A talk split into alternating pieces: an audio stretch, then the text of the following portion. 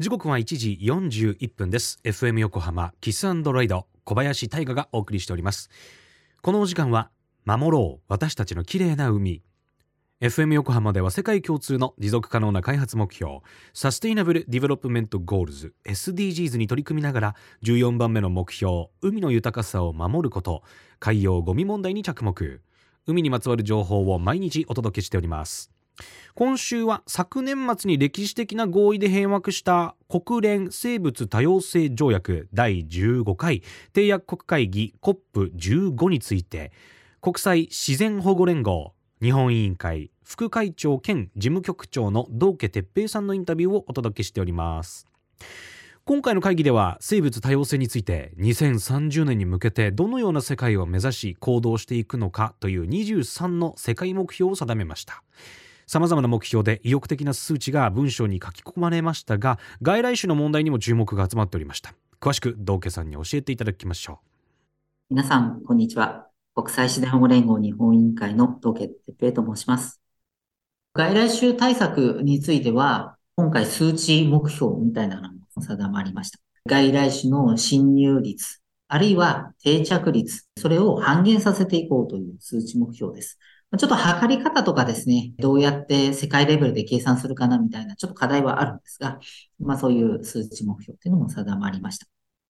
今まで過去10年は外来種の侵入経路ってそもそも何なんだどんなところからなんだっていうのを特定するのに結構力を入れていたんですが、まあ、経路の特定がある程度生き物の種類とかグループごとにどこから入るかっていうのが分かってきたので、まあ、ここからは実際入るのをどう食い止めるか、定着するのをどう止められるか、そこに力を入れていく。あるいはできる限り早期の対策が重要だとかっていう指摘もありました。あとは、まあ、このためにも国際協力がますます必要になるんじゃないかと。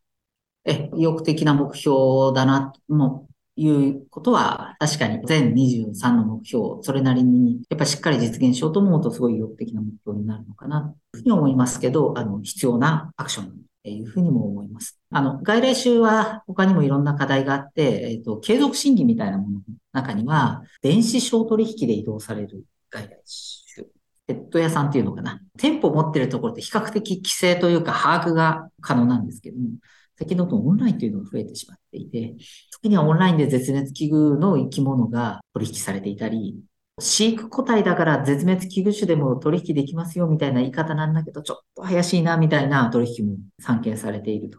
いうふうに NGO が指摘するものもあるので、このオンラインの取引とか、から、そういう、それこそ国際港湾貨物に、これ外来種危険ですみたいなラベリングを貼ることができないかみたいな、そこの、でもそれはきっと貿易関係のいろんなルールに抵触するので、あの、それ一個一個クリアしてるんですけど、まあ、それも継続審で今やろうとしてるところです。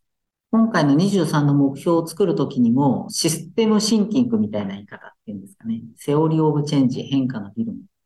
えそういったものをすごい大事にしました。ですので、えっ、と、要は、なぜ減るのかっていうその原因ですね。で、その原因も、例えば、えっと、たくさん取りすぎるからですという原因があったとして、まあ、それに対処するだけじゃなくて、じゃあなぜたくさん取っちゃうのっていうところにも目を向けていこう。社会とか経済的な要因ですよね。海の問題で言えば、今はある地域、漁協とかがカバーするような地域で総量を決めている。取れる量を決めている。そうすると、早いもん勝ちっていうロジックですね、がやっぱ強くなってしまう。で、海外だとそこを個別割当といって、漁業者一人一人どれぐらい取っていいよっていうのを決める。でそうすると、より高く売れるもの、つまり成長したものを選択的に選ぶとか、漁期が始まりましたって漁獲量に到達する前に取ってしまえではない。一年の中で本当にいい時期に取るとか、あるいはちょっと市場の値段が少し下がるなってみんな取らないなっていう時期にあえて取ることで、まあ、分散させることですね。方角を分散させることで、えー、影響を全体は少し下がっていくみたいな、そういう効果を狙う。そういうような取り組みも広がったりしています。ですから、システムシンキングというか、セオリーオブチェンジという方は、あの、COP15 の枠組みでは、世界枠組みでは言ってるんですが、まあ、生き物が減った理由がたくさん取りすぎてる。まあ、その一つに集約されることめったないんですけど、あの、まあ、いろんな理由があって、たくさん取りすぎてるっていうのが一番大きいよね。そしたらなんでたくさん取りすぎてるかっていう、その社会や経済的な要因そのものにも、しっかりメスを入れて対策を打っていきましょう。まあ、こういうことが、まあ、世界でも必要ですけど、日本も発想の仕方として必要になってくる時代なんだろうなと思いますね。国際自然保護連合日本委員会の道家哲平さんありがとうございました必ずやっぱりまあ海っていうのもそうですが環境っていうことを考えるとお魚、まあ、森とか CO2 とかいろんな、まあ、我々が直面している問題があるんですけれどなんかなんていうのかなみんな好き勝手やっていて我先にっていうわけではなくてやっぱりまあなんていうのかな早い者勝ちっていうロジックありうって道家さんおっしゃってましたけれどでもやっぱり大きいのはその食いぶちっていう側面なんですよね。だからおっしゃってたようにその1年の中で取る量を決めるっていうのも一個の手なんですかね。だからどんどんどんどんホワイホワイで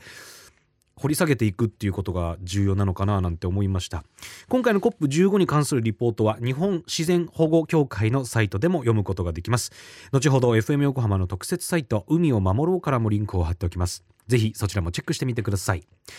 FM 横浜では海岸に流れ着いたゴミなどを回収し海をきれいにしていくために神奈川守ろう私たちのきれいな海実行委員会として県内の湘南ビーチ FM レディオ湘南 FM 湘南ナパサ FM 小田原のコミュニティ FM 各局。その他県内のさまざまなメディア団体のご協力を得ながら活動しております。